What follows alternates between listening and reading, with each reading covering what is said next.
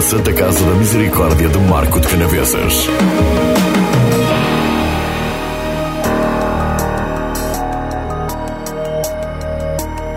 Muito boa tarde, estamos a iniciar mais uma emissão do Conversas de Saúde, um programa da Marcoense FM em parceria com a Santa Casa da Misericórdia de Marco de Canaveses. Na sessão de hoje vamos falar sobre a humanização dos cuidados de saúde. Este é um tema atual. Temos eh, como convidados nesta emissão o professor Dr. José Agostinho Marques e a enfermeira Silvia Monteiro, a quem agradeço. Muito boa tarde aos dois. Obrigado por terem vindo à Marcoense FM. Hoje vamos falar sobre a humanização nos cuidados de saúde. Antes de mais, eh, Soutor, muito boa tarde. Importa explicar o que é isto concretamente? É, é muito importante ficar claro para se perceber do que estamos a falar. Em todo caso, muito obrigado por, pelo convite e, eh, eh, e por estar aqui consigo. Mais uma vez. Com a, com a rádio, com a enfermeira Sílvia e muito obrigado em nome da Santa Casa da Misericórdia, porque a própria entrevista faz parte da, do nosso esforço de humanização. A humanização faz sentido por isto, olhe. Eh, eh, o serviço, o Sistema Nacional de Saúde custa uma quantidade de dinheiro e não há dinheiro que, que, o, que o satisfaça nunca, porque consome e vivemos o nosso dia a dia sempre com, com carência de dinheiro. De tal maneira que as nossas preocupações de quem gere é dinheiro. E esquecemos outras dimensões que são uh, muito importantes. E às vezes, pela falta de dinheiro, também esquecemos de fazer tarefas fundamentais que poderíamos fazer mesmo sem dinheiro. Isto é uma primeira nota. Outra que as pessoas bem entendem é esta. Da minha experiência de direção de serviço de muitos anos, os doentes hoje, à saída de um hospital, ou de um serviço qualquer, mas na minha experiência anterior era de um hospital, eh, muitas vezes deixam um comentário ou uma reclamação. Muitas vezes. E reclamam, e muito bem, pelo que está mal, porque acham bem o que acham mal, e também deixam muitas reclamações positivas a agradecer o serviço e tal. Mas quando vamos ver essas reclamações, em geral, não tem nada a ver com a questão técnica de tratar o doente, dar-lhe alta, essa, essa parte técnica, fazer as operações, mas tem a ver com o atendimento que as pessoas tiveram. O, e, e, sobretudo, quando é para agradecer, é agradecer os modos simpáticos da enfermeira. Os modos, compreende? De maneira que esta dimensão é uma dimensão fundamental para a satisfação no sistema de saúde. E, e, de facto, quando a gente está focado em necessidades de dinheiro, tende a negligenciar esta dimensão e ela está sempre por fazer, porque é sempre preciso muito mais e tem muitas variações, muitas variantes, como serão aqui conversadas, mas é nesta dimensão que a gente quer. Quer dizer, não é só receber doentes, tratá-los e devolvê-los à comunidade bem, suponha, de uma maneira ideal, mas é fazer isso e o doente estar satisfeito enquanto foi tratado, ter sido respeitado enquanto foi tratado, vir com uma impressão favorável, portanto, viveu uns momentos menos, com menos sofrimento eh, no plano afetivo, e as próprias famílias terem mais atenuado enfim, o seu sofrimento relacionado com os momentos de saúde familiar. É, é, portanto, todo um conjunto de atividades para esta dimensão, que não necessariamente a, a técnica. Oh, doutor, mas nos dias de hoje, com um ritmo acelerado, uh, muitas vezes com recursos insuficientes nos hospitais, quer de profissionais, uh, quer de meios, há tempo ainda para a humanização? É, é esse o mesmo problema, quer dizer, é, com, com todo esse stress de base, tende a negligenciar-se e por isso é que nós nos esforçamos para contrariar, compreende, esse efeito da... porque é preciso, é vital. É vital, quer dizer, essa dimensão é aquela que que não pode ser negligenciada. E como, de facto, pela pressão, pelas carências, pela procura, ela tende a ser negligenciada, o médico tende a ser rápido e falar pouco com o doente, o doente chega a, não, a, a, a também a não exprimir, a inibir-se e tal. Por isso é que se faz comissões de, de, humanização para insistir sobre todo o pessoal, porque nem se trata de médicos e enfermeiros, trata-se de todo o atendimento que há dentro do, do, do, de uma casa de saúde qualquer e até sobre a formação dos doentes para os seus direitos. Portanto, mais uma razão para ser necessário investir em humanização. Mas é necessário, dizia alguém há dias que era necessário contratualizar a, humanização no, nos hospitais. De alguma forma, por exemplo, perceber quais são as taxas de humanização no, nos hospitais. É, claro. Acha que isso é, é efetivamente necessário? É, é, é, é fulcral. Enfermeira Silvia Monteiro, muito obrigado. Já agora vamos a este tema. É importante isso acontecer, aquilo que eu estava aqui a gostar? Claro que sim. Acho que quando falamos em humanização eh, é uma coisa que é fácil de fazer, porque não envolve um grande investimento financeiro, mas envolve sim mudança de comportamentos e atitude de todos os profissionais.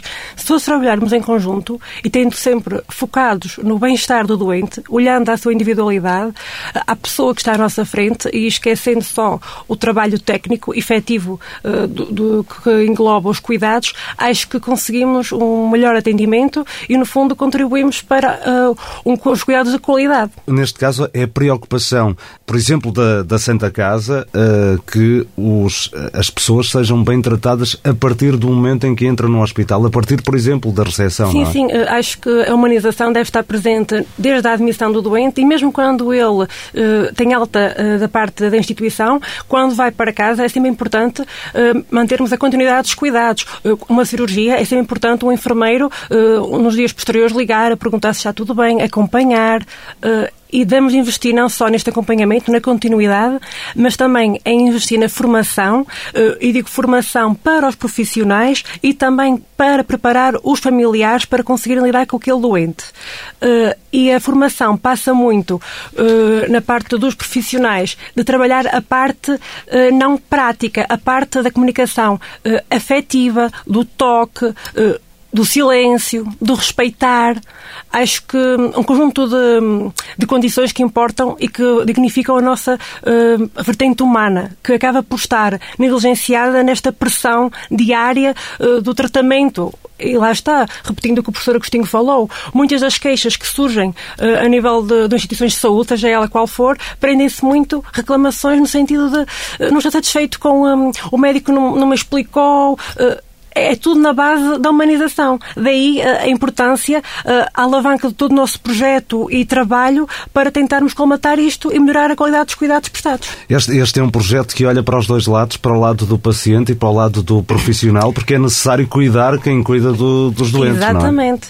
É? Este nosso projeto da Comissão de Humanização surge também com um projeto Mais Humanização, que engloba um trabalho em quatro eixos distintos, que é humanização da prática assistencial, lá está, o olhar do doente de forma holística, respeitar a sua individualidade, eh, perguntar qual é que é o nome que quer ser tratado e não a cama X, uh, respeitar durante internamentos prolongados em que as pessoas estão vulneráveis, uh, deixar que se eles têm, se gostam de ouvir uh, a rádio, marcoense, colocar-lhes a rádio para eles ouvirem, se, que, se querem ter algum apoio espiritual, solicitar esse apoio e depois no próprio dia a dia, vamos supor que hum, o doente são internamentos às vezes de meio ano. É o dia de aniversário do doente. As famílias no dia a dia acabam por hum, ter a sua atividade uh, diária e não podem visitar o doente com a regularidade que gostariam. Acaba por ser os profissionais, o, a família daquele utente. E coisas simples como celebrar o aniversário dele, preparar uma festa de Natal, todas essas questões que parecem para nós que temos uma família passageiras, para estes doentes que estão lá por longos períodos, acaba por ser uma mais-valia e um, um, dia de grande felicidade. Ou seja, conhecer a fragilidade dos doentes é, é, é, um dos objetivos, porque eles estão num local que não conhecem, com pessoas que não conhecem, usando roupas que não são suas, longe dos amigos e da família. Logo, uh, é preciso. Exatamente. E depois, além dessa vertente da humanização da prática, é formação de profissionais, lá está. Ainda agora, em paralelo com isto, temos a Comissão de Ética, em que um dos, fo dos focos uh, falados foi no sentido de distribuir por todos os profissionais o Código de Ética Conduta, no sentido de reforçar o que lá está dito e explicar, no sentido de melhorar a prática, que no fundo Santa Casa toda está a trabalhar no sentido de melhorar a qualidade dos cuidados que prestamos ao doente, que é o foco máximo da nossa intervenção. Uhum. Como é que surgiu esta Comissão de Humanização da da Santa Casa, enfermeira Silvia? Uh, é sim, isto surgiu olhando ao panorama atual. Estamos num tempo em que a sofisticação tecnológica uh, nos entra a uma velocidade desmesurada porta dentro, uh, há soluções inovadoras para tratamentos inovadores, e depois importa pensar um bocadinho a reflexão o que é que estamos a fazer pelo cuidado, pelo cuidar, na vertente da humanização, no respeito pelos direitos de cada um, na garantia do conforto, do bem-estar, na humildade, no servir como profissionais de saúde, nós não podemos permitir que a frieza da tecnologia abafe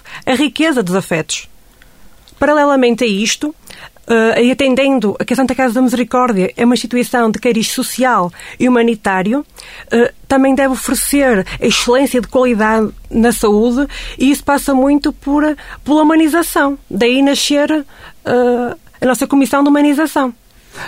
Deixa-me só se, diga, diga, doutor. Ao encontro de uma questão anterior que é, basicamente que é isto. Tudo o que aqui é dito podia ser parte do código de honra de um profissional de saúde e, portanto, estava feito, fazia-se. Mas a, a, questão é que não é assim, a gente sabe que não é assim, está longe disso, há mil razões para que não esteja suficientemente feito, mas uh, uh, perguntou antes porque é que se faz a comissão, porque é que ela nasce. E, e, e muito bem, é com estes objetivos, mas faz absolutamente falta que haja uma comissão em todas as instituições para haver alguém que tenha a responsabilidade de pegar neste assunto e não o deixar a simples mensagens. Porque a gente podia pregar boas práticas. Deve-se fazer assim, deve-se fazer assim, e está feito. Não é assim. É preciso uma ação com. com é preciso ação. Não é palavras. As palavras são pouco eficazes. É preciso fazer ações concretas, compreende? E é preciso haver alguém dentro da instituição que tenha essa responsabilidade, cujo trabalho é mesmo pensar o que fazer e, e, e promover ações concretas para melhorar a qualidade, porque senão fica só por, por palavras amáveis e, e não produz resultados. Agora, isto é verdade para todo o sistema de saúde. Ó, oh, doutor, deixe-me só interrompê-lo. Uh, eu não sei se esta pergunta faz sentido. Na minha cabeça faz, mas eu não trabalho na, na área da, da saúde. Uh, é necessário, porque isto é quase como impor uma regra para que haja humanização no, nos, nos cuidados de saúde. N não devia ser intrínseco ao, aos cuidados de saúde esta, esta questão, não é? Não, claro. não haver aqui uma regra? Claro, mas como foi, me disse muito bem atrás, sugeriu que provavelmente havia falhas por, pela, pela pressão do trabalho e, e, cada pessoa, profissional de saúde ou não, leva para o seu trabalho a sua carga de educação uhum. e as suas, também as suas lacunas, as, as suas questões de personalidade. E nós não podemos deixar que os doentes, enquanto estão dependentes de uma instituição, estejam sujeitos a estas variações. A gente mais educada, a gente menos educada, a gente mais atenta, compreende? Temos que pugnar para, no terreno, se ser muito, muito, muito muito atento. E, e, dentro do sistema de saúde, estas instituições como a Misericórdia, que tem uma vertente social muito grande, é diferente de um serviço público de saúde, onde também tudo isto é verdade, da mesma maneira, e há comissões de humanização também. Mas aqui não. Aqui, mais do que isso, porque a nossa população vai ao serviço e vai para casa e, e não é bem o modelo habitual. Não é o, não é o doente que vem do seu médico de família, que vai a um hospital, trata um problema agudo e regressa ao seu médico de família e pronto, e o serviço não sabe mais dele. Aqui não é assim. Nós aqui temos que ter continuidade de, de, de, de serviços, de, cuidados a estes doentes, porque são muitas vezes gente muito velha. Ou gente muito doente que, numa agudização, vai ao hospital, mas depois fica com a sua doença também. E, portanto, temos que ter uma resposta muito mais larga do que toda, do que qualquer outra. E será necessário também saber contextualizar, porque cada localidade terá o seu contexto específico, exatamente, não é? é exatamente. Uh, enfermeira Silvia, este, em que é que consiste este projeto Mais Humanização? Integra que pessoas é que, que vão trabalhar ah, neste, neste projeto?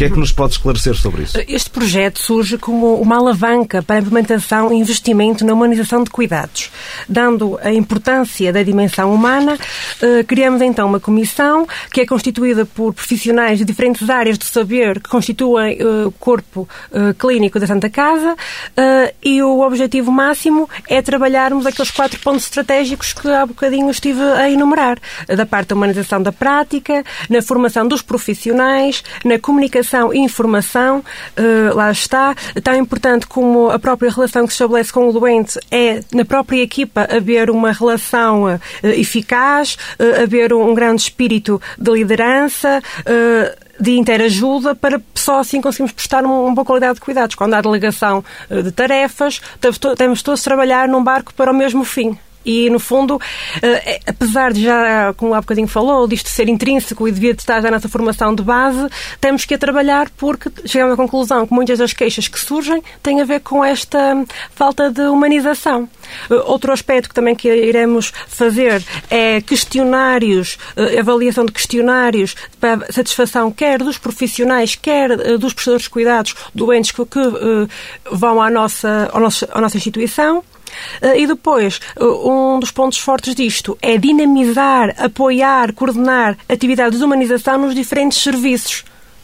Não podemos olhar só para um serviço em si, mas para a instituição como um todo. Desde a consulta, urgência, na consulta falo atividades mais dinâmicas para a pediatria, entre outros aspectos. Na parte da urgência mesmo, a questão de lidar com a morte, ter um espaço próprio, adequado, valorizar a privacidade, a individualidade, tudo um conjunto de questões que é necessário uh, trabalhar. Este, este, é um projeto ainda relativamente recente. Sim. Uh, e, uh, e foi portanto, tem algumas pessoas eh, responsáveis, engloba toda vários profissionais de saúde sim, sim. da Santa de, Casa. E de diferentes áreas, que é para, porque importa que a humanização esteja desde o, o responsável máximo ao, ao auxiliar da ação médica. Todas as pessoas estão envolvidas neste projeto. É um trabalho em conjunto um, para que se consiga ter uh, o objetivo pretendido, que é a humanização. Porque se todos, uh, além da, da vertente técnica, trabalharmos a cuidar, compreendermos a subjetividade humana, Uh, estamos todos a trabalhar para a humanização dos cuidados. No, no dia a dia na, na, Santa Casa, hum, em que medidas é que se evidencia este, este projeto mais humanização, enfermeira Silvia? Uh, parece que estou um bocadinho a repetir, mas acaba por ser uh, na ah. parte da, da, formação. A formação é muito importante. A formação dos profissionais para lidarem com uh, as pessoas que tratam, do cuidado de tratar pelo nome, da privacidade e também o tratamento, o, a nível da formação de, de todos uh, os utentes e familiares para preparar uma alta em segurança. E, e, quais é que são as competências de, desta comissão de, de humanização? Eh, são várias. Nós temos um regulamento e é por aí que regemos a nossa intervenção, eh, onde estão elencadas eh, vários focos de atuação, desde promover e estimular parcerias para envolver entidades, para também que haja um envolvimento da comunidade, dinamizar e apoiar todos os projetos que vão surgir e que irão ser implementados nos diferentes serviços da Santa Casa. Também é importante analisar e inventariar como é que está a instituição a nível da humanização, Lá estão os tais questionários uh, e a, a própria uh, reuniões uh, entre a equipa para saber falhas para podermos atuar e irmos ao encontro da, da humanização. Nesta linha, podia questionar-se, depois que a autoridade tem uma, uma comissão desta, para depois da reflexão porem em marcha que a autoridade tem os profissionais, compreende. E é claro que tem toda a autoridade, ainda que não formal, porque como disse, estão aqui pessoas de várias sensibilidades, mas estão pessoas de responsabilidade dentro da instituição e articulados com a administração muito próximos. Portanto, é, é imperativo, naturalmente, as medidas que daqui saem. Em todo o caso, nas questões de humanização, não é esta a questão fundamental. É preciso ganhar as pessoas que, que estão na saúde para, para, para esta sensibilidade. É preciso educá-las. Não, não é tanto impor uma quantidade de regras, é preciso fazê-las interiorizar. É Está a falar dos profissionais de saúde. Sim, essencialmente, porque essa é a nossa primeira, o nosso, o nosso o primeiro interesse é a melhoria dos cuidados aos doentes. Mas o nosso primeiro interesse da ação é atuar sobre os próprios profissionais, porque eh, eh, as pessoas que estão em casa a ouvir este programa depois vão, vão, vão perceber, porque todos têm, têm experiência, todos já tiveram alguém internado, e sabem que é muito comum alguém estar internado no hospital e começar pelo nome. O que é que foi dito? Em Portugal, o, o tratamento cortês, e é de cortesia que estamos a falar, compreende? Cortesia.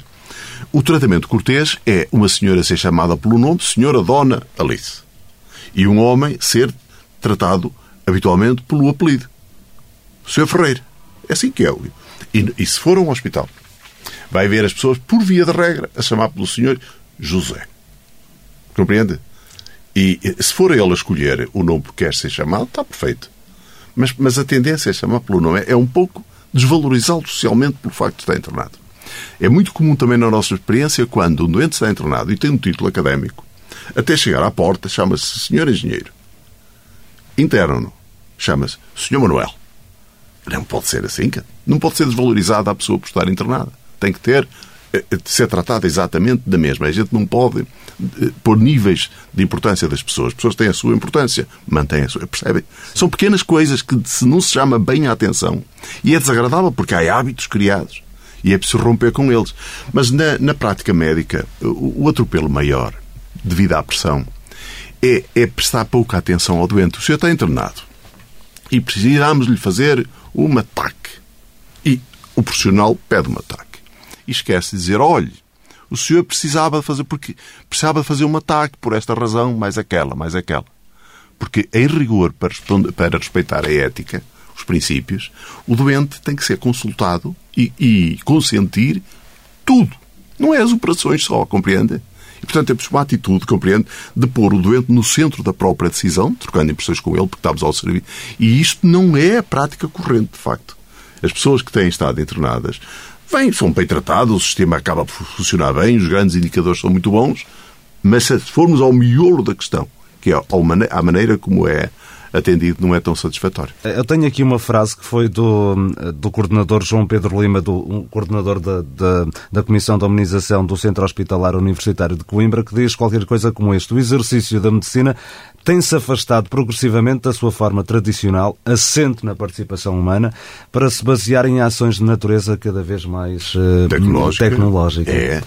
Tem, tem havido dois desvios curiosos. Um ao longo de 50 anos, que é este. Até há 50 ou 30 anos, a, a medicina era paternalista. O doente ia ao médico e o médico é que sabia. Eu é que sei o que lhe vou fazer. E era aceito pela sociedade, era assim. Mas nos últimos anos, nas últimas décadas, desenvolveram-se princípios de ética que não eram conhecidos antes, que não eram formulados. Um deles é o princípio da autonomia, que centralizou outra vez isto tudo no doente. E bem, compreende? E, portanto, toda esta medicina paternalista já não pode ser assim. Portanto, já falha aí, é preciso ser o doente.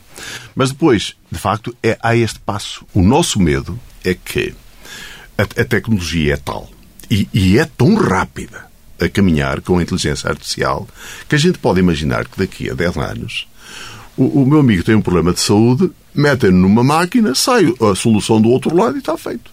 Compreende?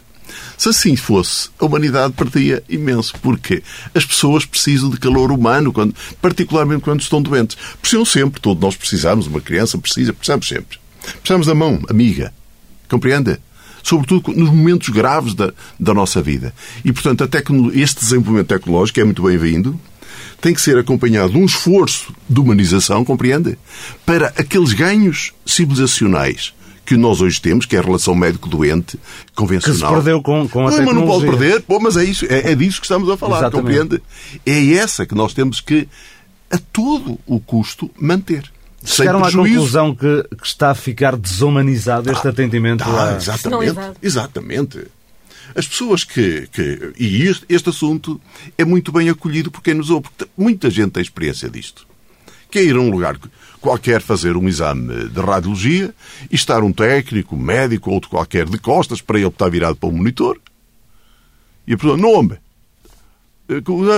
as queixas, alinhas ali, nem o vê. Compreende?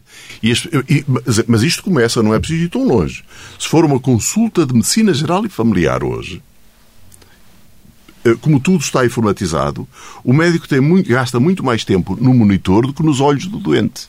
E tem um tempo curto até pode fazer boa prática médica, mas, e bem, e faz, mas não, é, mas não satisfaz o doente. O doente precisa de ter a certeza firme de que foi olhado de frente e que, e, e, e que sintonizou compreende os afetos. Depois há aqueles desabafos. Eu até fui ao médico, mas ele estava de costas para mim. É terrível, é? é? terrível. E, portanto, é essa a razão fundamental, compreende, porque faz a necessidade de, de esforço das instituições com comissões de humanização. E, enfermeira Silvia, esta é, é, com certeza uma das missões da, da Comissão de Humanização da Santa Casa, não é? Claro que sim.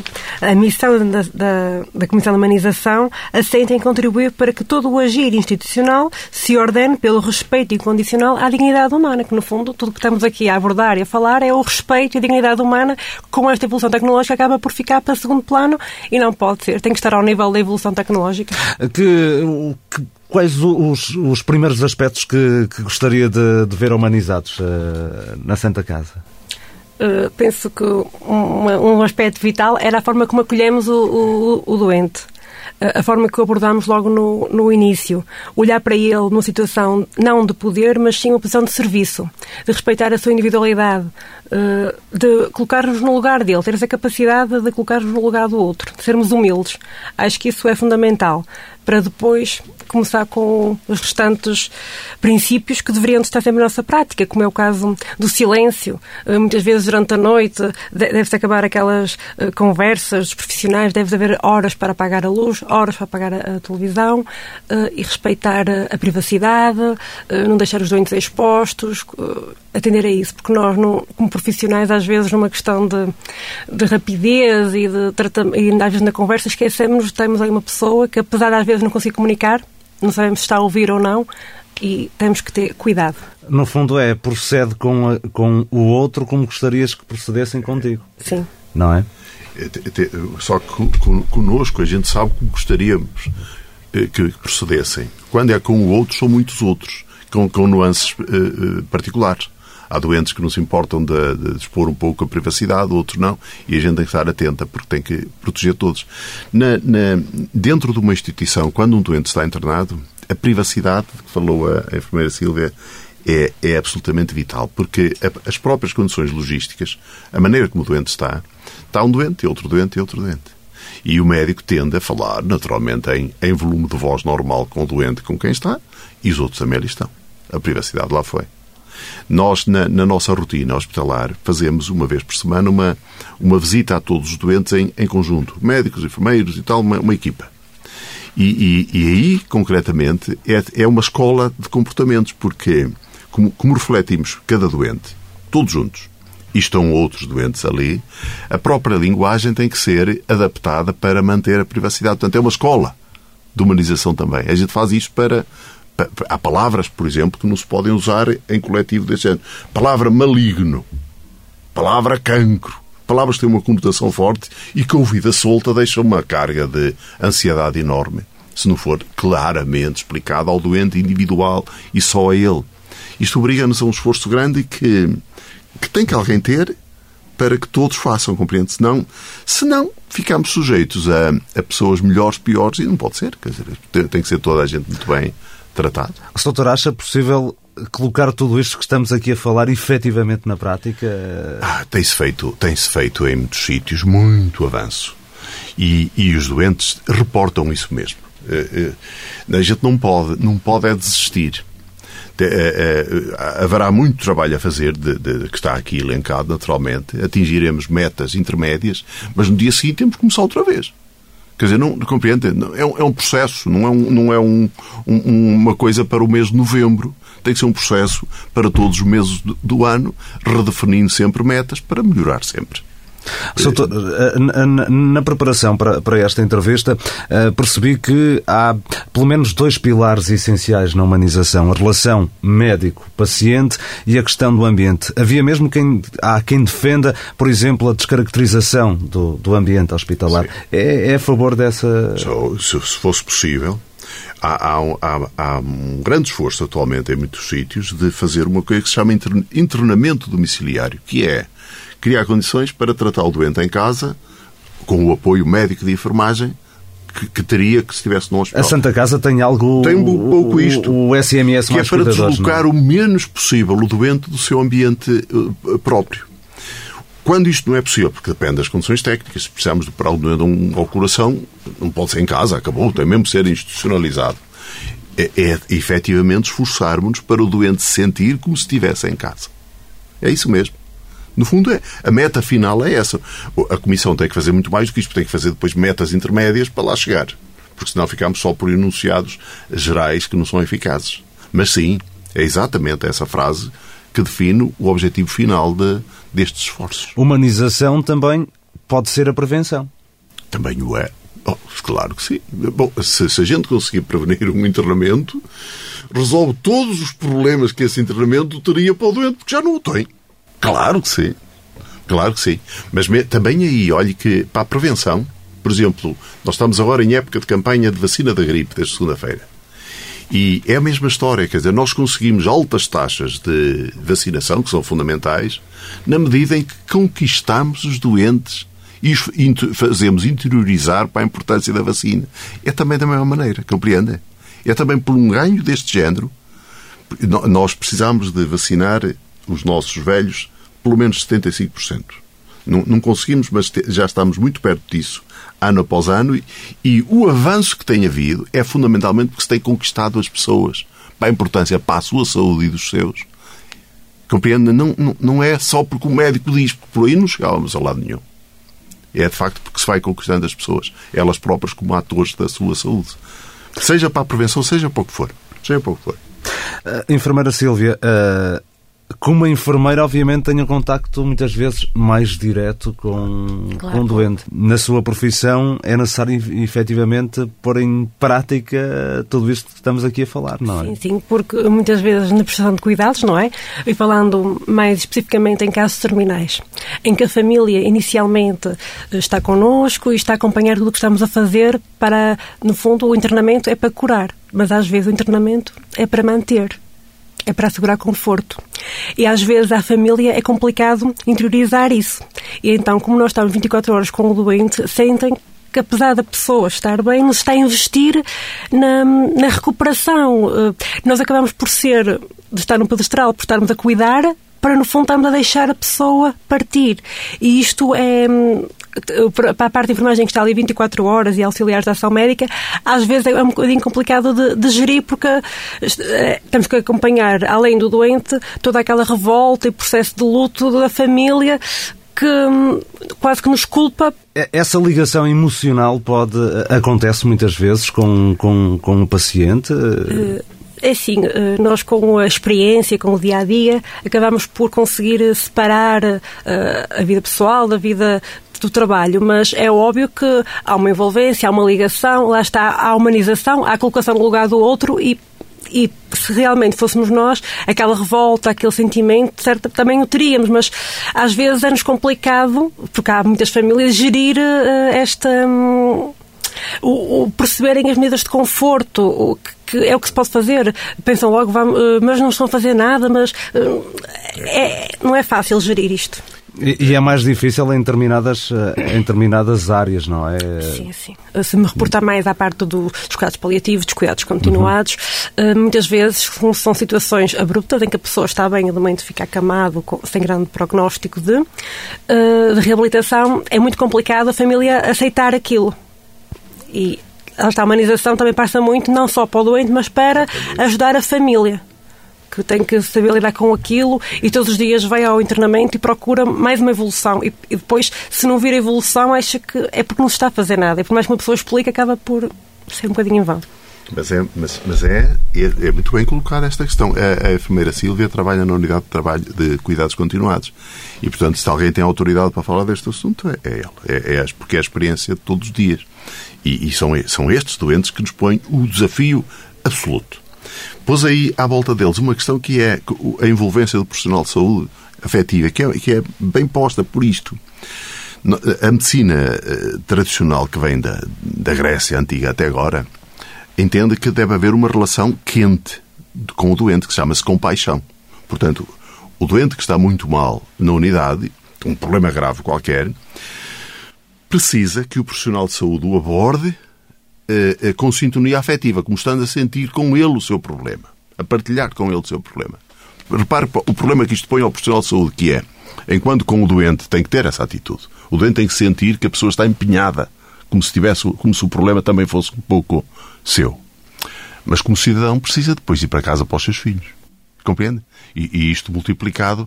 O, o, milagre que a medicina moderna faz é que consegue fazer mesmo isto. As pessoas conseguem ser simultaneamente empenhadas e envolvidas com o doente e sobreviver a isso quando acaba a hora de trabalho e voltar para a sua profissão. A gente não pode nem, nem estragar a vida social e, e, e familiar do profissional com os, a, a, a ligação a estes problemas nem prejudicar o calor que tem que dar aos doentes. Este é o, talvez o, o paradoxo que eu acho mais, mais interessante da, do exercício da medicina.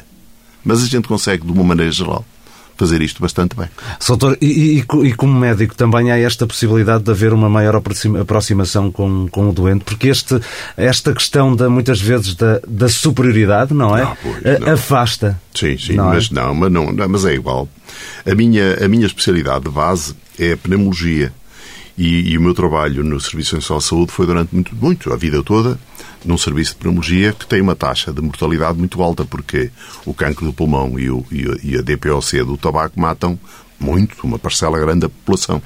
E é, é interessante que a gente diagnostica um cancro do pulmão, vai acompanhando, atualmente com melhor resultado do que no passado, mas ainda assim, de uma maneira geral, resultado medíocre, e à medida que vai caminhando para a morte, vai tendo mais consultas, mais proximidade e vai se ligando mais e mais e mais até que o doente morre. De facto, é, é, a envolvência vai aumentando muito, muito, muito. E, e, e algumas famílias, também é muito interessante, a gente liga-se muito a algumas famílias nestas situações que, que, que, que endeusam um pouco o médico até à morte. Depois na morte já não, porque deixou o seu familiar morrer. Nós lidamos todos, todos individualmente mal, mal com a morte. Mas são os nossos desafios para que estamos todos muito habituados há muitos anos. E, e esse é o problema dos profissionais. E o nosso problema aqui fundamental é o problema uh, dos doentes. É esse que nos interessa. Hum, o objetivo com a humanização é, é melhorar a qualidade de vida não só atrasar a morte. É, uh, qualidade, é? é? exatamente. E olhe que é um imperativo, sabe? Geral. Porque a gente pode imaginar que estamos a fazer um esforço enorme por um grupo de pessoas que já vale pouco porque se apaga a seguir e tal. No caso dos doentes estão próximos da morte. Mas o empenho com que a sociedade e, e as pessoas se dedicam a isto é amplamente justificado porque é a garantia, assim, de que nos se dediquem a nós quando estivermos nós próprios nessa situação. Compreende? As pessoas de saúde têm que pensar também muito nisso. As pessoas que estão com boa saúde neste momento porque é fatal, nós vamos aproximar-nos da morte. Que felizmente tem melhorado muito. A morte não é tão, já não é tão dramática. O, o episódio que aproxima da morte como era há alguns anos atrás. O profissional de saúde tem que se colocar no lugar do, do é. doente, não é? Uh, Soutor, recorda-se de casos em que médicos foram para além do, do razoável no tratamento? É, assim, propriamente eh, lesivos, não, mas acontece muitas vezes por o seguinte, que em doentes que se aproximam da morte, sobretudo com sofrimento, suponha um doente de cancro que tem dores e que está na, naquela parte final de, próximo da morte. Uh, o imperativo atualmente é mantê-lo vivo até ao, ao, limite, naturalmente, mas impedir a todo o custo que sofra. E, e portanto, vai-se fazendo muito tratamento a estes doentes. Nomeadamente, os tratamentos atuais de, para a dor obrigam-nos a, a usar medicamentos cada vez mais, cada vez mais, cada vez mais, até que chega a um limite em que, aumentando a dose, se a dor aumentar, o doente pode perder a consciência. Este é um desafio que eu tive muitas vezes na minha vida.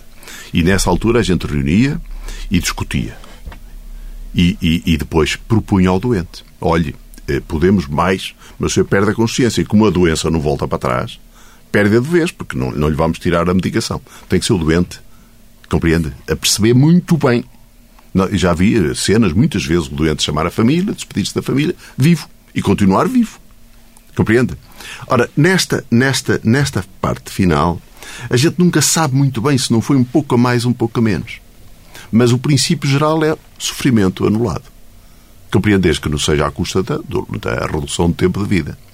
Outra situação muito no, comum... Nós, nesse, nesse aspecto, doutor, entramos aqui num, num âmbito mais polémico que, mais que é o da, da eutanásia, por exemplo. É, mas, mas eu estou antes dela, quer dizer, estou nos cuidados ao doente até à morte, porque a eutanásia é um assunto muito mais complicado porque põe questões de direito, questões muito complexas. Mas, mas eh, neste caso, até que ponto é que muitas vezes não será efetivamente também humanização, não é? Pois eu sei, ela é apresentada como tal, ou também pode ser apresentada como o direito ao suicídio das pessoas e, portanto, ao suicídio assistido.